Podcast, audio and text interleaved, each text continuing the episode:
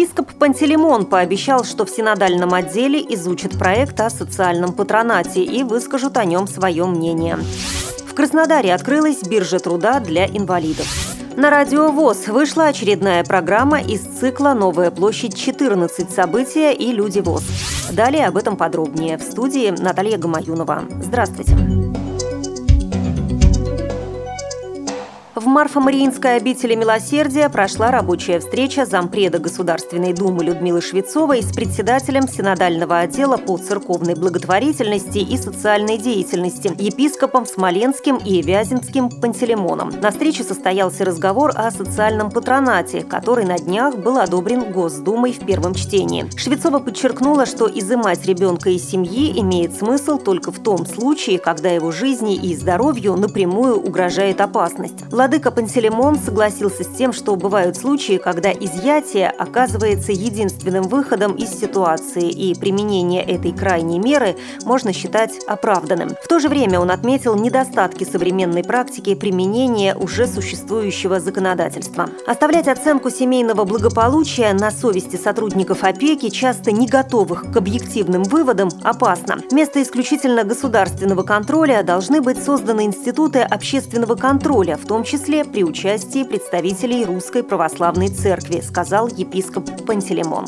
Он также пообещал, что в синодальном отделе изучат проект, принятый в первом чтении, и выскажут о нем свое мнение. Напомним, что обсуждаемый законопроект был внесен в парламент в марте 2011 года и одобрен в первом чтении в сентябре 2012.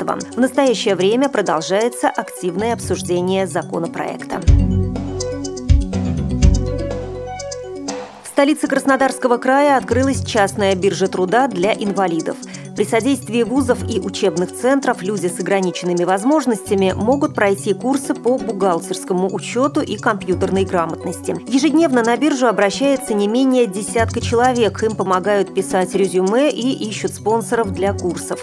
С биржей уже сотрудничает несколько десятков предприятий, которые оказывают спонсорскую поддержку, а кто-то берет на работу людей с ограниченными возможностями. Государственным и социальным структурам намного выгоднее предоставлять инвалидам возможность получения профессиональных знаний и поиска достойной работы, нежели вести политику поддержания особого морального настроя и своевременного предупреждения депрессии и самоубийств, считает организатор биржи Беслан Аслаханов, инвалид с ДЦП. Выгоднее и проще научить человека добывать пищу, нежели кормить его всю жизнь. Но пока, несмотря на то, что во многих городах реализуются программы по трудоустройству социально незащищенных людей, они зачастую неэффективны, направленные на трудоустройство масс и не принимают во внимание интересы самих людей. Все это ведет к тому, что инвалиды получают бесконечные отказы в трудоустройстве и устают от непрофессионализма работников государственных служб. В итоге такие люди просто отказываются от поиска работы и теряют надежду, добавил Аслаханов.